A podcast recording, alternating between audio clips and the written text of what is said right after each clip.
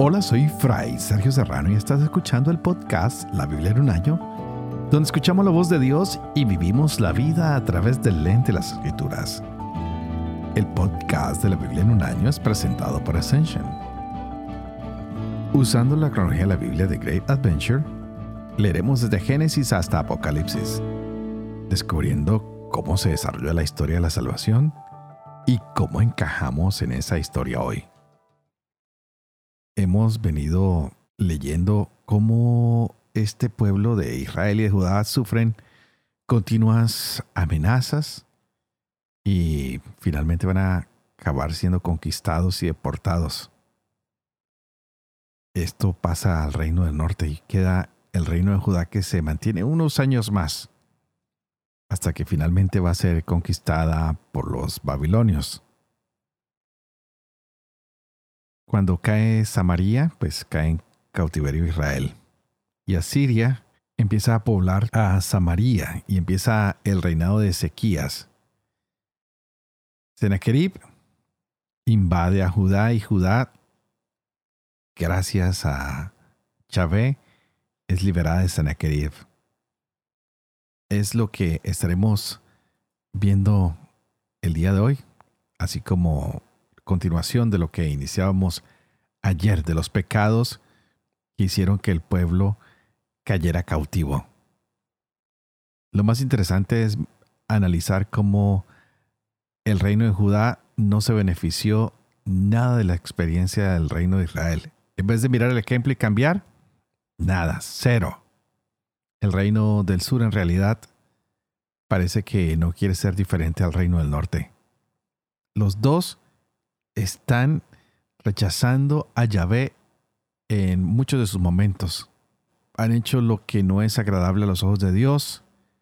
Los habitantes de Judá no van a ser llevados al cautivario todavía, pero acabarán ah, en Babilonia. ¿Y todo esto por qué? Porque la gente no quiere volverse a Dios. Muchas de las ciudades del norte han sido repobladas por otras personas que no son a quienes se les había dado ese territorio. Llegan muchos extranjeros. Así que hay mucha mezcla, hay matrimonios interraciales con personas que vienen de otros lugares y que van a seguir trayendo malas costumbres y no van a seguir lo que Yahvé ha pedido. Así que hoy miremos cómo viene la renovación que se da bajo el rey Ezequías. Es algo muy hermoso que está registrado aquí en este segundo libro de Reyes y en el segundo libro de Crónicas. Y también veremos lo que se llama la profecía de Isaías.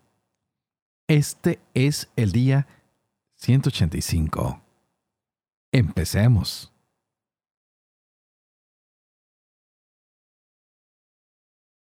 Dos Reyes, capítulo 19.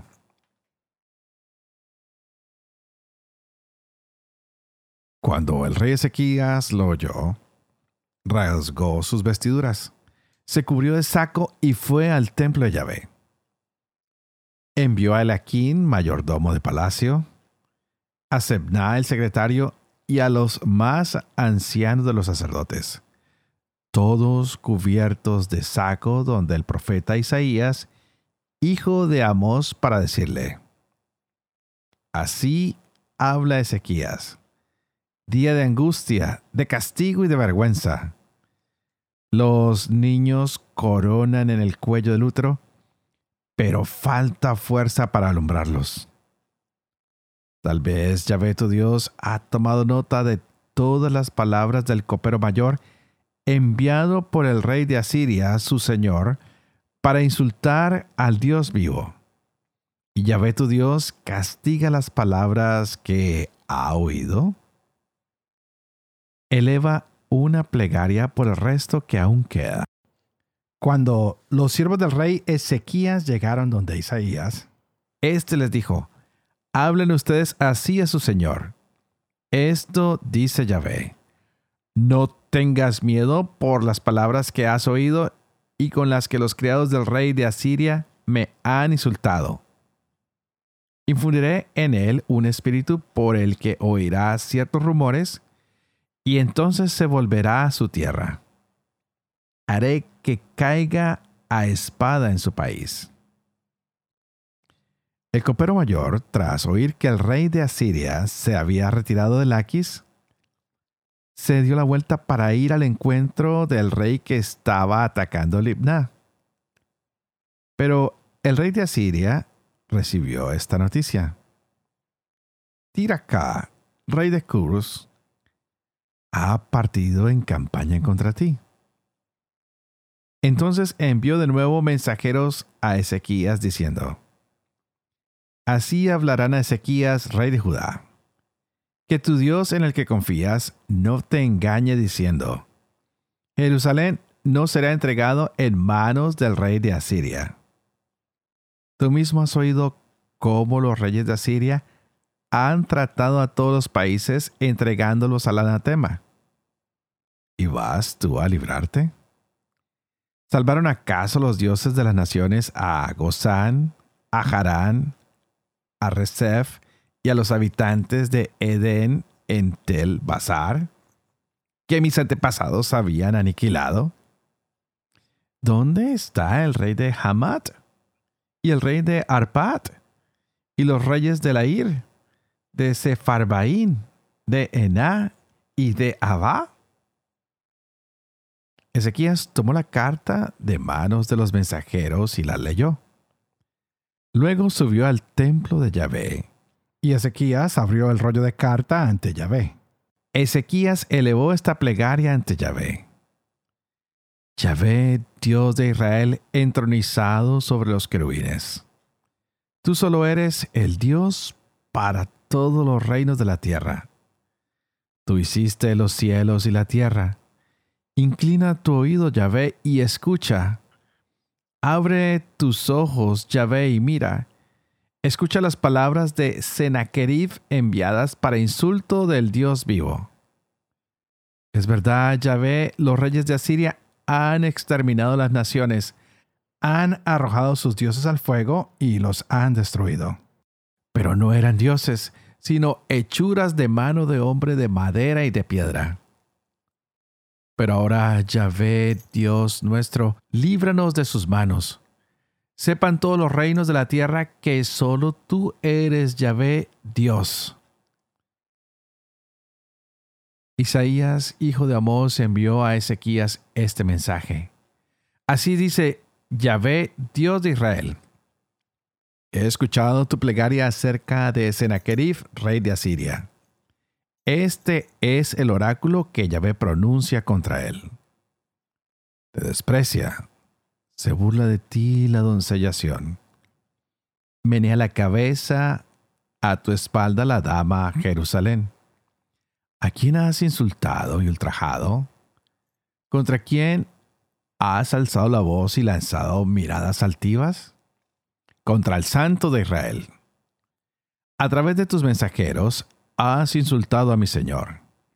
Has pensado, con mis carros numerosos he subido a las cumbres de las montañas, a los extremos inaccesibles del Líbano. He talado los cedros más altos, los cipreses más escogidos. He alcanzado el pico más elevado, la espesura más densa. Yo extraje y bebí aguas extranjeras con la planta de mis pies sequé los canales todos de Egipto. ¿No has oído? Desde lejos lo planeé, de antiguo lo preparé. Y ahora lo cumplo. A ti el reducir a montaña de ruinas las ciudades amuralladas. Sus habitantes, manicortos, confusos y aterrados, eran hierba del campo, verde heno, musgo de azotea, abrazado por el viento del este. Conozco tu estar, tu ir y tu venir, y tu estallar de rabia contra mí, porque has estallado de rabia contra mí, y tu alboroto ha llegado a mis oídos. Te pondré mi argolla en la nariz y mi freno en el hocico, y te haré volver por el camino por el que has venido. Esta será para ti la señal. Coman este año lo que crece sin cultivo, el próximo lo que brota sin siembra, y el tercero, siembren y cieguen, planten viñas y coman sus frutos. Los supervivientes de la casa de Judá, los que han quedado, echarán de nuevo raíces en lo hondo y fruto en lo alto. Pues de Jerusalén saldrá un resto, los supervivientes del monte Sión. El celo de Yahvé lo hará realidad. Por ello, así dice el Señor acerca del rey de Asiria.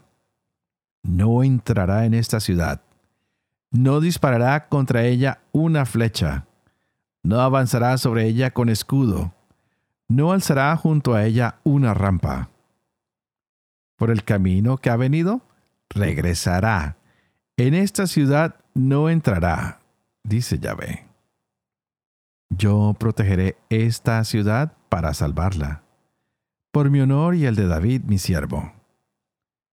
Aquella misma noche, el ángel de Yahvé avanzó y golpeó en el campamento asirio a 185 mil hombres. Al amanecer eran todos cadáveres. Sennacherib, rey de Asiria, levantó el campamento y regresó a Nínive quedándose allí. Mientras estaban celebrando el culto en el templo de su dios Nisroch, sus hijos Adremelech y Sarecer lo mataron a espada. Huyeron al país de Ararat, y su hijo Azaradón reinó en su lugar.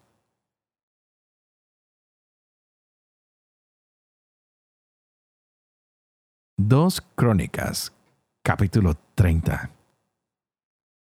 Ezequías envió mensajeros a todo Israel y Judá y escribió también cartas a Efraín y Manasés para que vinieran al templo de Yahvé en Jerusalén a fin de celebrar la Pascua en honor de Yahvé, el Dios de Israel.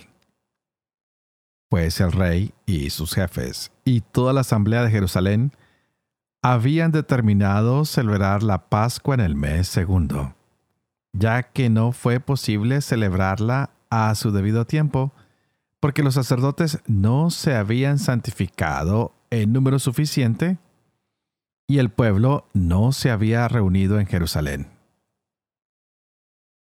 Pareció bien esto a los ojos del rey y de toda la asamblea. Y decidieron enviar aviso a todo Israel, desde Berseba hasta Dan, para que vinieran a Jerusalén a celebrar la Pascua en honor de Yahvé, Dios de Israel, pues eran muchos los que no la habían celebrado según lo escrito. Los correos con las cartas del rey y de sus jefes recorrieron todo Israel y Judá, como el rey lo había mandado y decían, Hijos de Israel, vuélvanse a Yahvé, el Dios de Abraham, de Isaac y de Israel, y él se volverá al resto que ha quedado de ustedes, los que han escapado de la mano de los reyes de Asiria no sean como sus padres y sus hermanos, que fueron infieles a Yahvé, el Dios de sus padres, por lo cual Él los entregó a la desolación como están viendo. Ahora no endurezcan su cerviz como sus padres. Den la mano a Yahvé. Vengan a su santuario que Él ha santificado para siempre. Sirvan a Yahvé su Dios y se apartará de ustedes el furor de su ira. Porque si se vuelven a Yahvé, sus hermanos y sus hijos hallarán misericordia ante aquellos que los llevaron cautivos y volverán a esta tierra, pues Yahvé su Dios es clemente y misericordioso, y no apartará de ustedes su rostro si ustedes se convierten a él. Los correos pasaron de ciudad en ciudad por el país de Efraín y de Manasés. Llegaron hasta Zabulón, pero se reían y se burlaban de ellos. Sin embargo, hubo hombres de Aser, de Manasés y de Zabulón que se humillaron y vinieron a Jerusalén. También en Judá se dejó sentir la mano de Dios, que les dio corazón unánime para cumplir el mandamiento del rey y de los jefes, según la palabra de Yahvé. Se reunió en Jerusalén mucha gente para celebrar la fiesta de los ácimos en el mes segundo. Era una asamblea muy grande. Y se levantaron y quitaron los altares que había en Jerusalén. Quitaron también todos los altares de incienso y los arrojaron al torrente Cedrón. Inmolaron la Pascua el día 14 del mes segundo. También los sacerdotes y los levitas, llenos de confusión, se santificaron y trajeron holocaustos al templo de Yahvé. Ocuparon sus puestos según su reglamento, conforme a la ley de Moisés, hombre de Dios, y los sacerdotes rociaban con la sangre que recibían de la mano de los levitas. Y como muchos de la asamblea no se habían santificado, los levitas fueron encargados de inmolar los corderos pascuales para todos los que no se hallaban puros, a fin de santificarlos para Yahvé. Pues una gran parte del pueblo, muchos de Efraín, de Manasés, de Isaacar y de Zabulón, no se habían purificado, y con todo comieron la Pascua sin observar lo escrito. Pero Ezequías oró por ellos diciendo, Que Yahvé que es bueno, Perdone a todos aquellos cuyo corazón está dispuesto a buscar al Dios Yahvé, el Dios de sus padres, aunque no tengan la pureza requerida para las cosas sagradas. Y oyó Yahvé a Ezequías y dejó salvo al pueblo. Los israelitas que estaban en Jerusalén celebraron la fiesta de los ácimos por siete días con gran alegría mientras los levitas y los sacerdotes alababan a Yahvé todos los días con todas sus fuerzas. Ezequías habló al corazón de todos los levitas que tenían perfecto conocimiento de Yahvé. Comieron durante los siete días las víctimas de la solemnidad, sacrificando sacrificios de comunión y alabando a Yahvé, el Dios de sus padres. Toda la asamblea resolvió celebrar la solemnidad por otros siete días y la celebraron con júbilo siete días más, porque Ezequías, rey de Judá, había reservado para toda la asamblea mil novillos y siete mil ovejas. Los jefes, por su parte, habían reservado para la asamblea mil novillos y diez mil ovejas pues ya se habían santificado muchos sacerdotes. Toda la asamblea de Judá, los sacerdotes y los levitas, y también toda la asamblea que había venido de Israel, y los forasteros venidos de la tierra de Israel, lo mismo que los que habitaban en Judá, se llenaron de alegría. Hubo gran gozo en Jerusalén, porque desde los días de Salomón, hijo David, rey de Israel, no se había hecho cosa semejante en Jerusalén. Después se levantaron los sacerdotes y los levitas y bendijeron al pueblo. Y fue oída su voz, y su oración penetró en el cielo, su santa morada.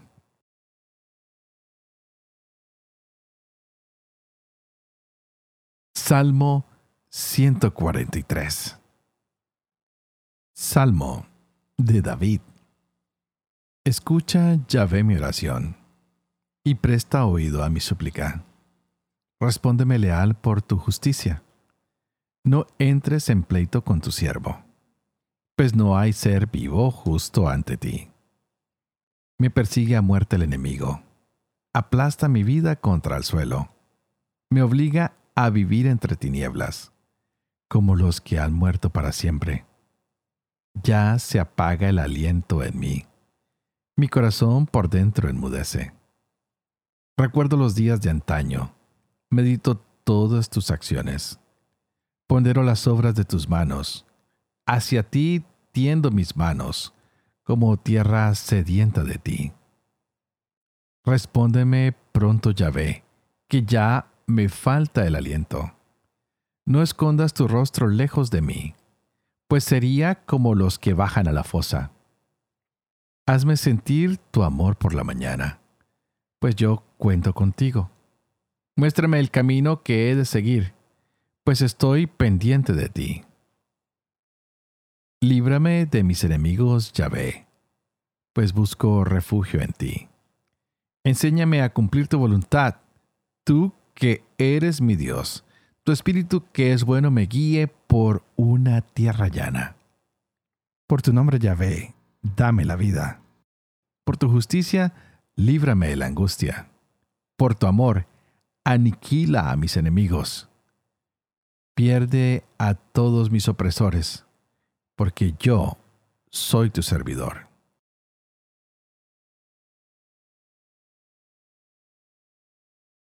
Padre de amor y misericordia, tú que haces elocuente la lengua de los niños, educa también la mía, e infunde en mis labios la gracia de tu bendición. Padre, Hijo y Espíritu Santo. Y a ti te invito para que pidas al Espíritu Santo hoy que abra nuestra mente y nuestro corazón para que podamos gozarnos con esta palabra que Dios nos regala.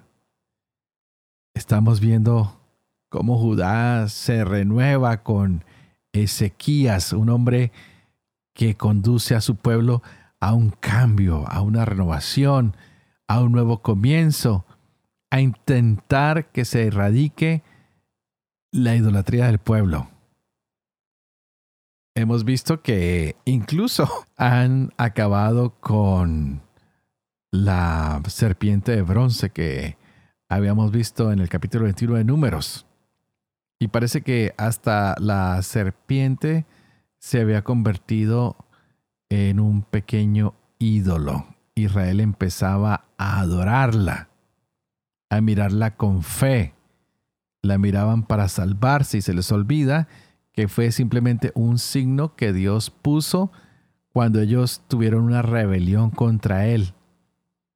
Y no era la serpiente la que sanaba, era Yahvé. La serpiente simplemente era el significado de este amor que Dios tiene hacia ellos. Y hoy en día hablamos de que la serpiente también es símbolo de Cristo que se levanta. No, y lo hemos analizado y lo seguiremos analizando a través de la lectura de los evangelios, tanto en el evangelio de Juan, que nos habla que como Moisés levantó la serpiente en el desierto, así será necesario que sea levantado el Hijo de Dios para que el que crea en él no se pierda. Así que la serpiente de bronce pues fue ese símbolo que en Cristo tiene cumplimiento.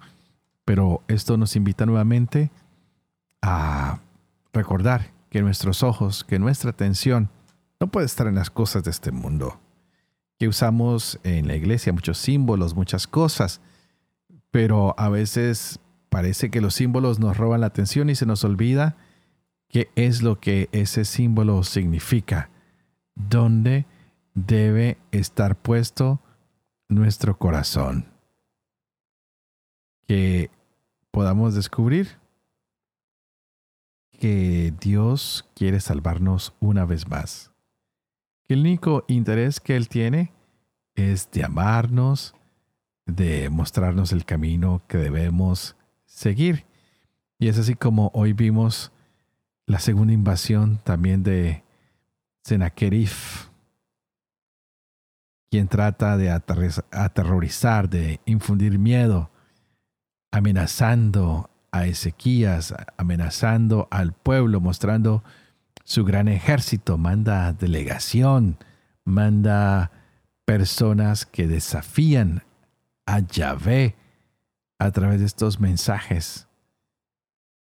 Parece que el copero tenía intención de ridiculizar no solo a este pueblo, sino también a Egipto. pero habló Yahvé y mostró que su amor es más grande. Se dieron cuenta que los que confían en el Señor, que los que ponen su confianza en Él, pueden salir siempre adelante y es por eso que hoy vimos la oración de Ezequías, quien se acerca a Dios. Y vemos a un Dios que da una respuesta inmediata, que está escuchando mientras Ezequías está orando, que manda a su ángel a que haga justicia. Y es así como 185 mil soldados pierden la vida cerca de las murallas de Jerusalén. Qué interesante el amor de Dios que sigue obrando y que nos muestra que no hay un Dios como nuestro Dios, que es un Dios que extiende su soberanía sobre todos los tiempos y los lugares, que es un Dios justo, que es un Dios que siempre protege a su pueblo. Así que hoy tal vez es el momento de pedir a este Dios que nos proteja, que nos mande una vez más la salvación, que nos mande la paz, que si estamos lejos de Él, nos ayude a cambiar de dirección, que podamos regresar a Él, que podamos creer cada día más en Él porque hemos visto sus obras a través de todos los tiempos. Que ese Dios misericordioso tenga compasión de nosotros, que nos muestre su rostro, que nos llene de esperanza, que nos llene de tanta alegría como lo hizo con estos hombres que se vieron salvados hoy por el Señor. Porque Dios, sin lugar a dudas, es un Dios de alegría, de esperanza, de salvación. Es un Dios que no quiere condenar, es un Dios que quiere salvar y que solo espera que nosotros pongamos nuestro corazón en función de su santa voluntad. Así que antes de despedirme, quiero que ustedes por favor oren por mí, para que yo también pueda poner mi corazón hacia la voluntad del Señor, para que pueda seguir llevando adelante este proyecto de la Biblia en un año, para que pueda vivir con fe lo que leo, lo que comparto con ustedes, para que pueda enseñar siempre la verdad y para que pueda cumplir yo también lo que he enseñado y que la bendición de Dios Toporoso, que es Padre, Hijo y Espíritu Santo, descienda sobre cada uno de ustedes y los acompañe siempre. Que Dios los bendiga.